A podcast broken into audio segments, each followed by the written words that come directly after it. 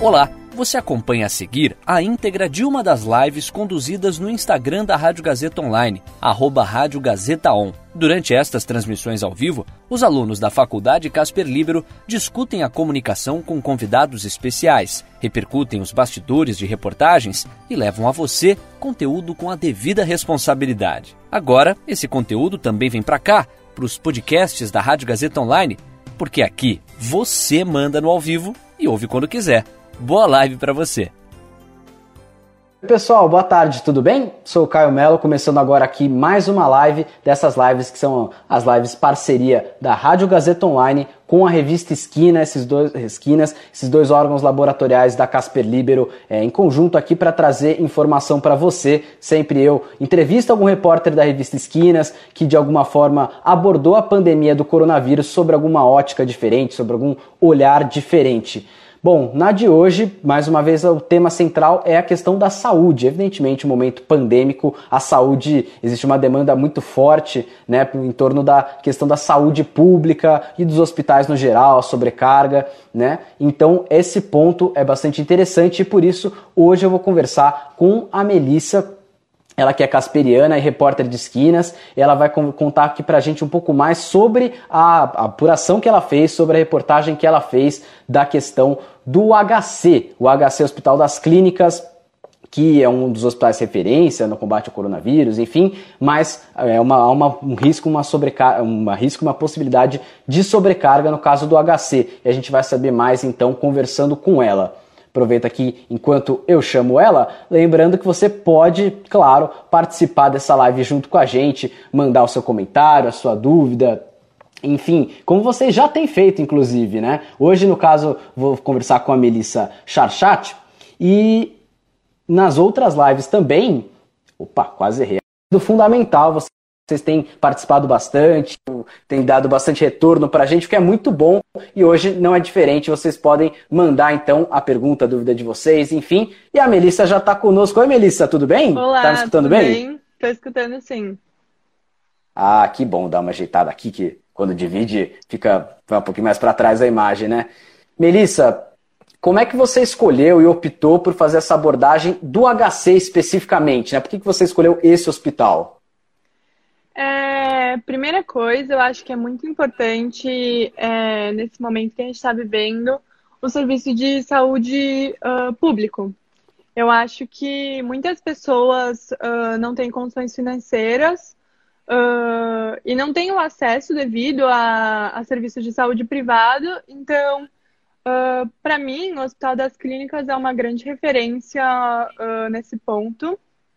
E por isso eu acho que isso me impulsionou a buscar uh, pesquisar mais e encontrar alguma fonte que pudesse uh, me, me passar um pouco sobre isso.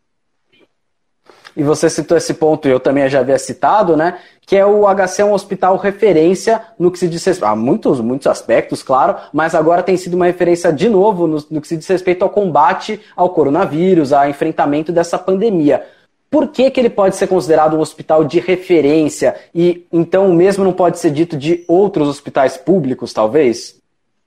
Uh, o Hospital das Clínicas ele tem uma questão uh, que ele existe uh, desde 1915, então ele tem uma certa história aí e ele é marcado por muitas instituições que fornecem ajuda financeira também. Uh, tanto do setor privado quanto do setor público. E ele tem uma infraestrutura que, na minha opinião, é principalmente no Brasil, onde é um país que carece muito de instituições de saúde uh, eficientes, eu acho que o Hospital das Clínicas tem uma estrutura muito, muito boa. É, principalmente, assim, tem muitas tem uma questão tecnológica aí, uma questão uh, de modernidade. Eu acho que é um hospital muito bom que chama atenção uh, por fazer parte dessa esfera pública. Ou seja, por, mesmo ele sendo um hospital público, que no Brasil, infelizmente, via de regra, os hospitais públicos são inferiores aos particulares, mesmo ele sendo um hospital público, ele acaba não ficando para trás, ou tão para trás, dos hospitais privados, né? Se, se, essa mesma, se essa sua percepção é igual, né, a esse respeito. Exatamente. Eu acho que é exatamente isso. Eu acho que, uh, por mais que o Hospital das Clínicas receba uma série de ajudas também de hospitais privados, como, como o Albert Einstein, por exemplo, é, existem uma série de fatores que fazem com que ele esteja no mesmo nível de, de outros hospitais.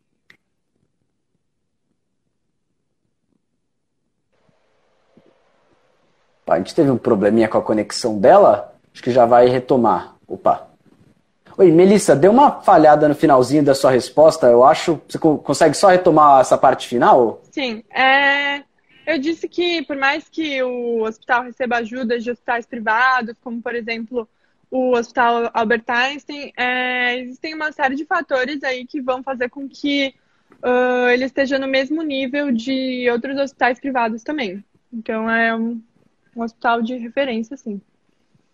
O que é muito importante da, pelo fato dele ser público, né? É um atendimento geral e não só para aquelas pessoas que têm condição de pagar. Eu paro aqui um minutinho para agradecer o pessoal que está interagindo bastante aqui. Inclusive, não estou conseguindo novamente anotar todo mundo, mas, por exemplo, o Agnoel, o Tarcísio, Paulette, a Ana, a Isa Gianola, enfim, várias pessoas aqui interagindo bastante. Você pode interagir, mandar sua pergunta aqui, fazer, fazer parte desse debate, claro, como vocês já vêm fazendo, eu pontuei no comecinho também nas outras lives.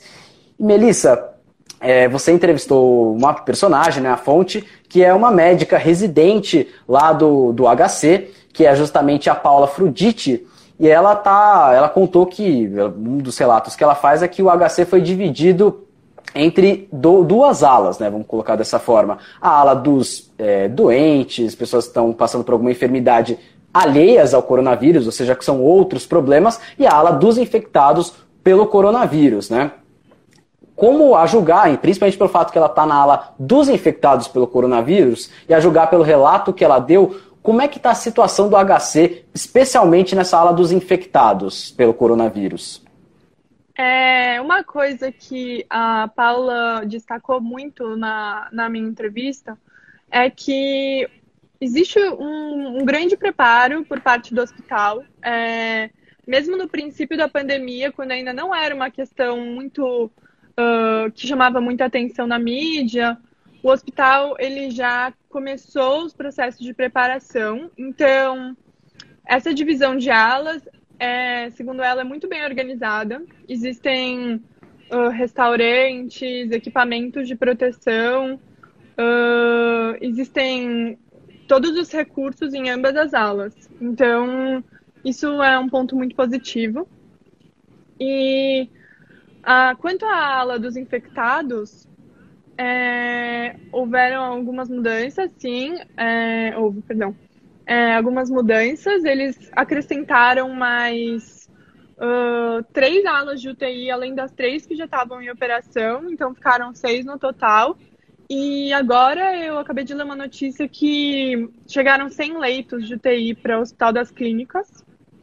Então, é, a, área, a ala dos infectados está assim muito bem organizada, muito bem estruturada. Uh, por mais que existem, existam problemas naturais, né? Por se tratar de uma situação muito difícil, lá só tem pessoas em estado crítico, querendo ou não. Mas em termos de infraestrutura, está bem organizado, bem estruturado. É, são problemas que são comuns a outros hospitais, hospitais públicos, particulares, enfim, e por essa, por isso grande comoção sobre a pandemia e principalmente sobre a questão do isolamento social. É, a Paula acaba, pelo que eu reparei na reportagem, ela acaba sempre endossando a posição do isolamento social. É isso, de realmente as pessoas, quem puder ficar em casa, é essa a posição dela, certo? Certo. É... O isolamento social ele é muito importante porque ele é uma das medidas uh, principais para evitar a sobrecarga, né? E por mais que ele é, tem muita gente que diz por aí que quem for para se infectar vai se infectar de qualquer jeito, independente do isolamento. Mas o isolamento ele visa evitar essa sobrecarga. Por quê? Existem uma série de pessoas que chegam no hospital diariamente com outros tipos de enfermidade que não tem nada a ver com o coronavírus. Então, uh, se muita gente pega coronavírus e muita gente pega outras doenças, aí acaba tendo uma sobrecarga e o isolamento ele surge justamente para evitar esse cenário, porque uh, ele tipo atrasa esse processo, entende? De contaminação, ele desacelera. Então é muito importante sim faz com que os hospitais consigam atender todo mundo, né? Não ficar naquela situação de alguns hospitais terem que mandar o paciente, dependendo do caso, para casa, de volta para casa sem atendimento, o que em muitos casos pode ser praticamente um, na prática, um atestado de óbito, e ficou muitos países estão enfrentando, a Itália já enfrentou situações assim, Estados Unidos, né? Então, o Brasil, principalmente em Manaus também. É, inclusive, como é que foi para você esse relato que você colheu da doutora Paula à distância? Como é que você, que meios você utilizou para conversar com ela? Isso de alguma forma prejudicou o papo? Enfim, como é que isso é uma, uma questão dos bastidores que tem me interessado bastante? Que vocês têm produzido reportagens muito boas, sempre com fontes e mesmo a entrevista não podendo ser presencial, que seria a melhor das, das, das opções, seria o ideal, né? Sim, é de fato, o processo de apuração é bem dificultado com toda essa situação.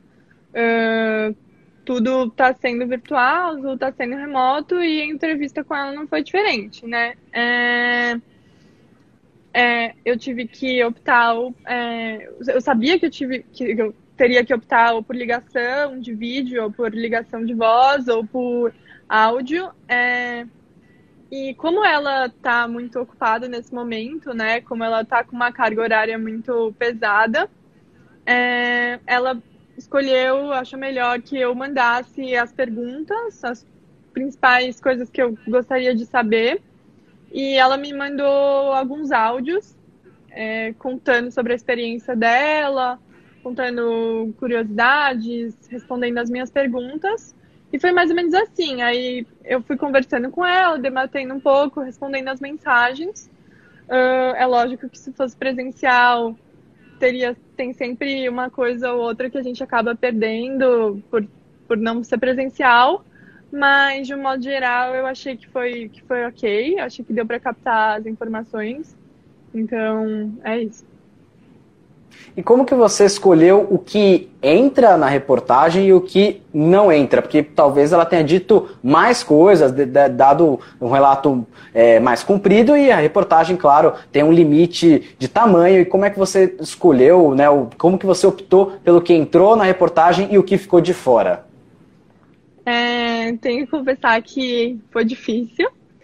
É, porque eu queria colocar o máximo possível. Eu acho que, assim, depoimento dos profissionais de saúde, um relato de uma pessoa que está cuidando das UTIs, do Hospital das Clínicas, do Hospital Público, só de pacientes de Covid-19, eu acho que esses profissionais têm que ser ouvidos o máximo possível. Então, eu tentei coletar o máximo de informações. Uh, de fato, tiveram algumas coisas que, que foi impossível por causa do limite de espaço da reportagem. Mas eu acho que eu consegui trazer, assim, o principal. Coloquei, tipo, as coisas mais, assim, assim importantes no sentido de é, conseguir passar essa experiência dela para as pessoas.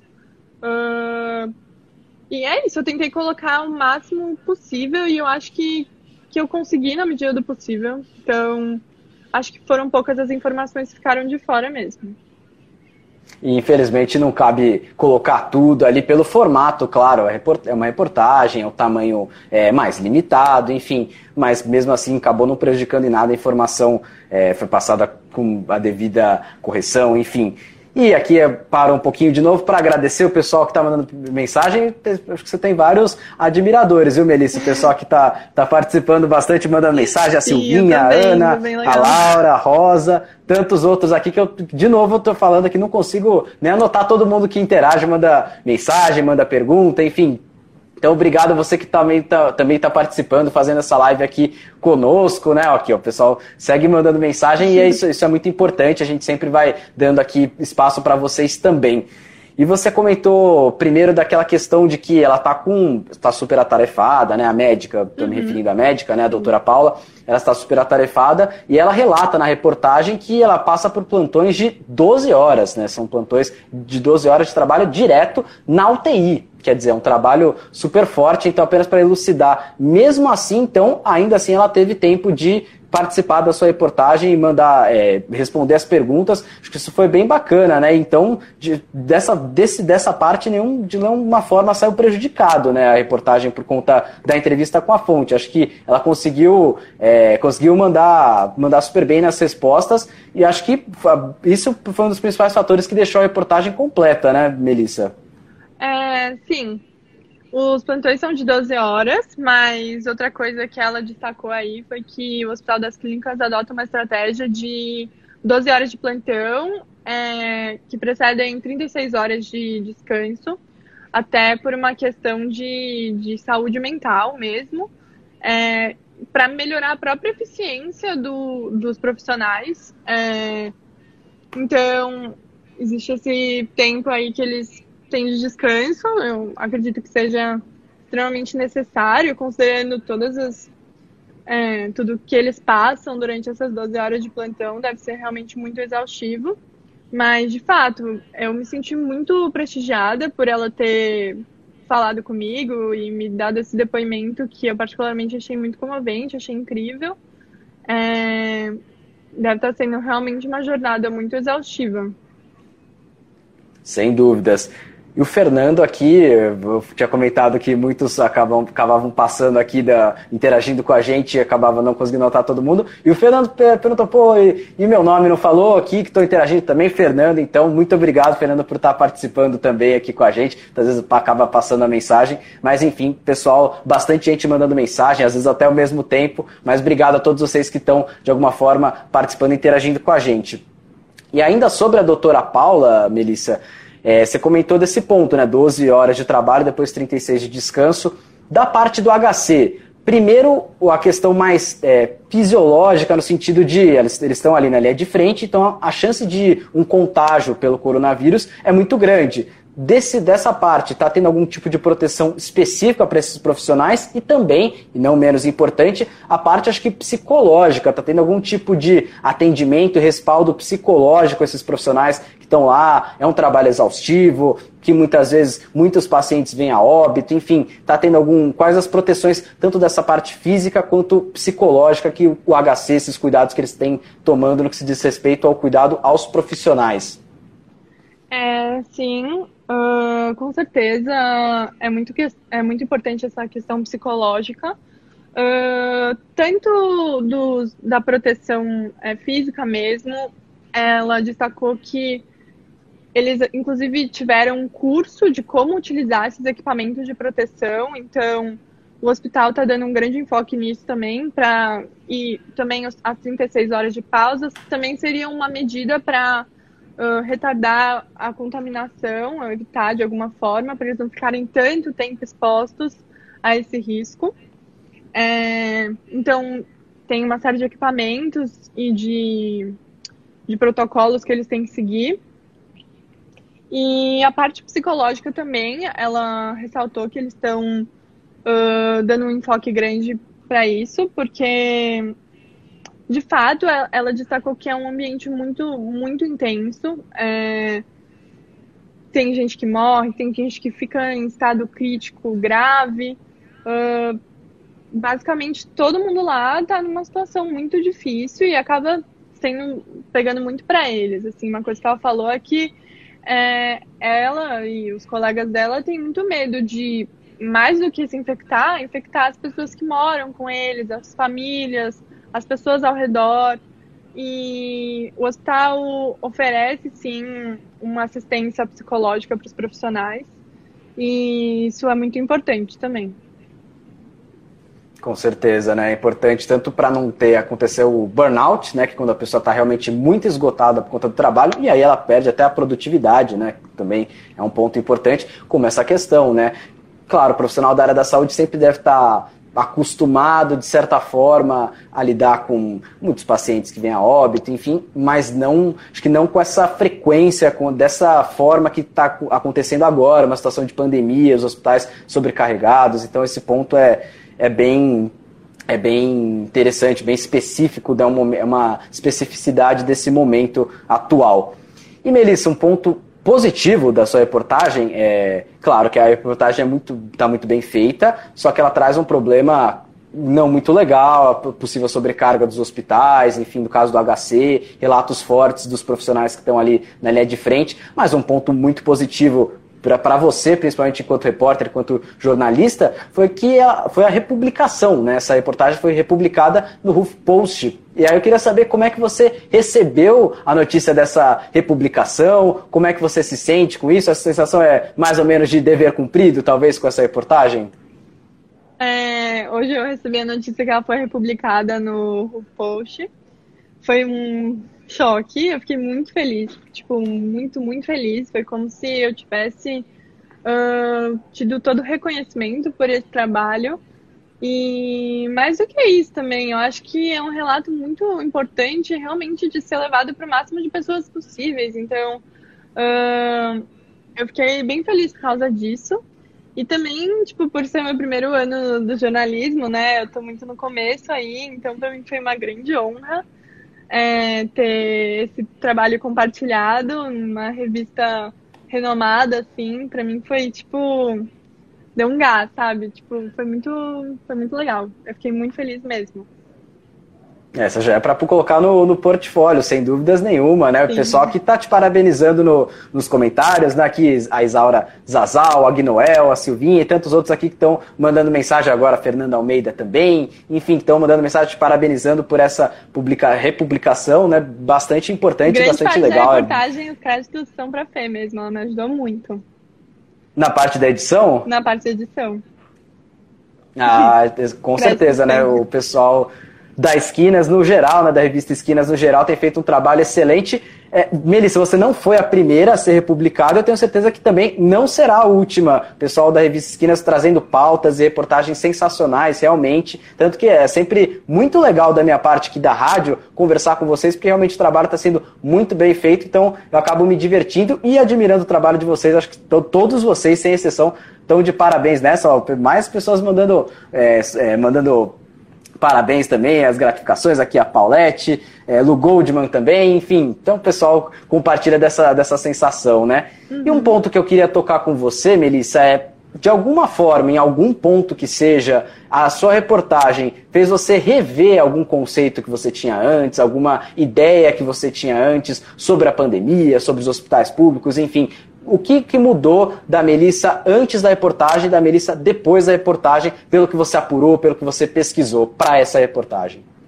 Eu acho que existe uma diferença muito grande entre o momento que você está ali lendo uma notícia ou assistindo uma notícia na televisão e quando você está realmente de fato indo atrás e pesquisando e criando a sua própria notícia.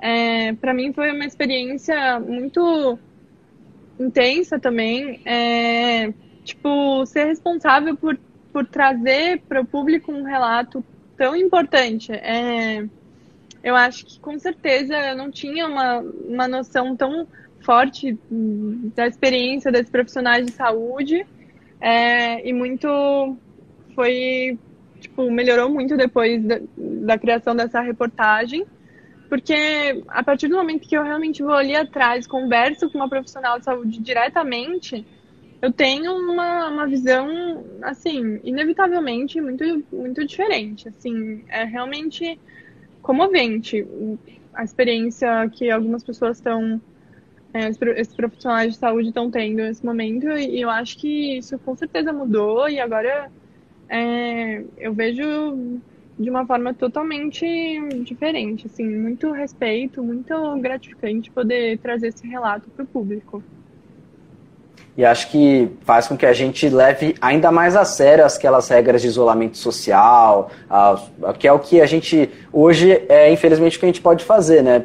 Ficar no isolamento social, enfim, ainda não há vacina e ainda não há um tratamento, até a, a própria doutora Paula comenta isso na reportagem, que ainda não há um tratamento efetivo mas ela ainda pontua que ela vê com otimismo a chance de aparecer um tratamento né, para essa doença, que acho que um dos principais fatores dela, para ela ter sido tão perigosa tão letal, foi o fator surpresa, inclusive, né? Que ela comenta aqui eu acho que ninguém imaginava que chegava, que fosse chegar a esse ponto, né, de estar tá uma pandemia mundial por conta do coronavírus, né? Esse fator surpresa, então, qual, qual foi a percepção que a doutora Paula trouxe a esse respeito? Ele, de fato, então, prejudicou o que poderia ter sido melhor preparado no geral por vários países, aqui no Brasil especificamente também? É, com certeza foi uma surpresa muito grande para todos e ela está no primeiro ano de residência dela. Então ela destacou também que ela nunca esperava passar por um momento tão importante no comecinho da carreira dela, né? E ela se sente muito honrada por isso também.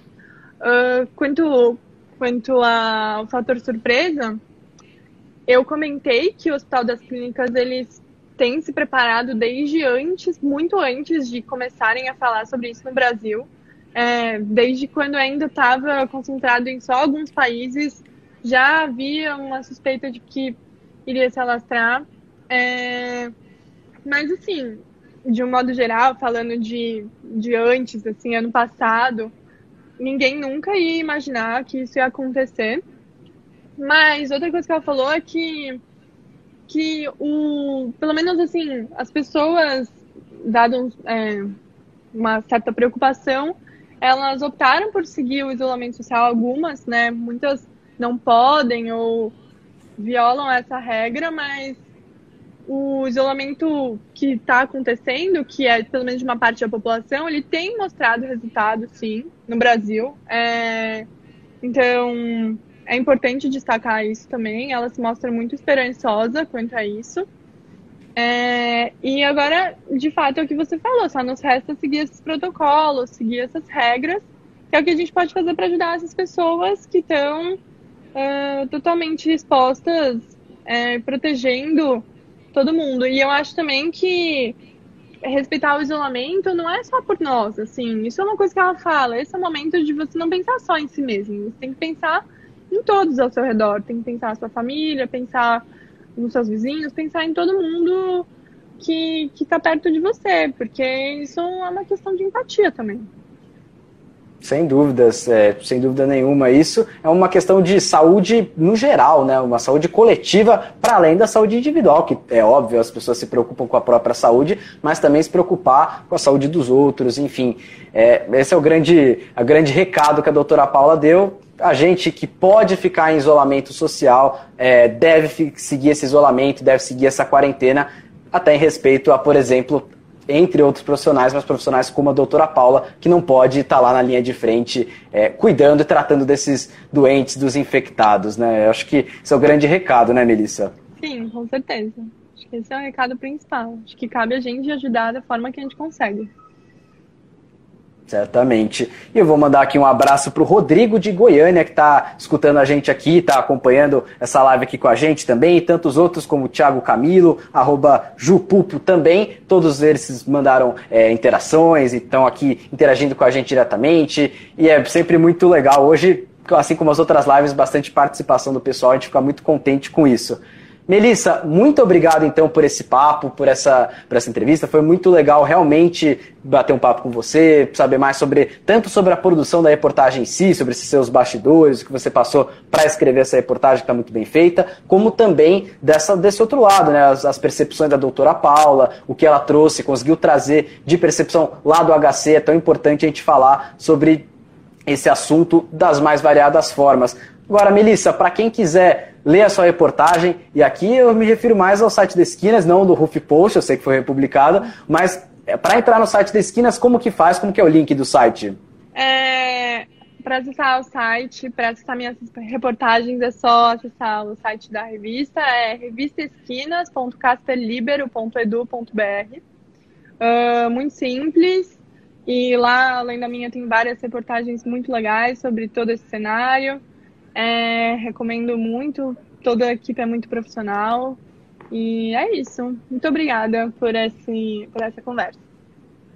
Eu que agradeço mais uma vez então. E pessoal, muita gente, como sempre, acaba chegando no meio da live ou até no finalzinho da live também. Não tem problema, porque a gente vai deixar aqui salvo no Instagram pelas próximas 24 horas aqui essa conversa no Instagram da Rádio Gazeta Online. Vai ficar essa conversa salva, então você pode assistir na íntegra ou reassistir, caso você já tenha assistido desde o começo, enfim, e ela também, essa live, vai ficar disponível no nosso canal do YouTube da Rádio Gazeta Online. Então, por lá, no canal do YouTube, aí não tem limite de 24 horas, você pode, é, daqui dois dias, se você for buscar, você, vai, você consegue acessar então e assistir na íntegra. Então, pessoal, a gente vai ficando por aqui. E eu volto na quarta-feira, às 4 horas da tarde, para mais uma live. Agradeço mais uma vez você, Melissa, e agradeço você que participou, interagiu com a gente de alguma forma. Enfim, muito obrigado mesmo. Tchau, tchau, gente.